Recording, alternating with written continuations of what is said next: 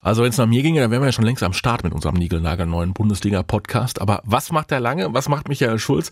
Der gönnt sich noch ein Trainingslager XXL, lungerte irgendwo auf Ibiza rum, knattert mit dem Moped über die Insel und äh, tankt angeblich Kraft für die neue Saison.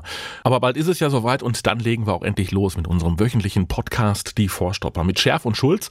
Der Chef bin ich, seit über 20 Jahren als Radioreporter in allen Stadien der Republik und Europas unterwegs und der Schulz ist eben der Schulz, eine echte Bundesliga-Legende. Michael Schulz hat äh, für Bremen gespielt und da äh, allen Ernstes Otto Rehagel und Mario Basler überlebt, war Polizist, äh, knallharter Verteidiger und ist und bleibt eine BVB-Kultfigur. Und vor allem, das ist das Schöne an ihm, nimmt er überhaupt gar kein Blatt vor den Mund. Die Mannschaft, die muss so verseucht sein. Das Ding ist mal richtig in Dreck gefahren, die Karre. Ja, so nämlich. Und auch wenn ein Spieler zum Beispiel mal ein Wehwehchen hat, kennt der Schulz einfach keine Gnade. Am Arm, ne? Mit dem, wozu brauchst du den Arm? da, kommt, da kommt irgendwas drum, ja?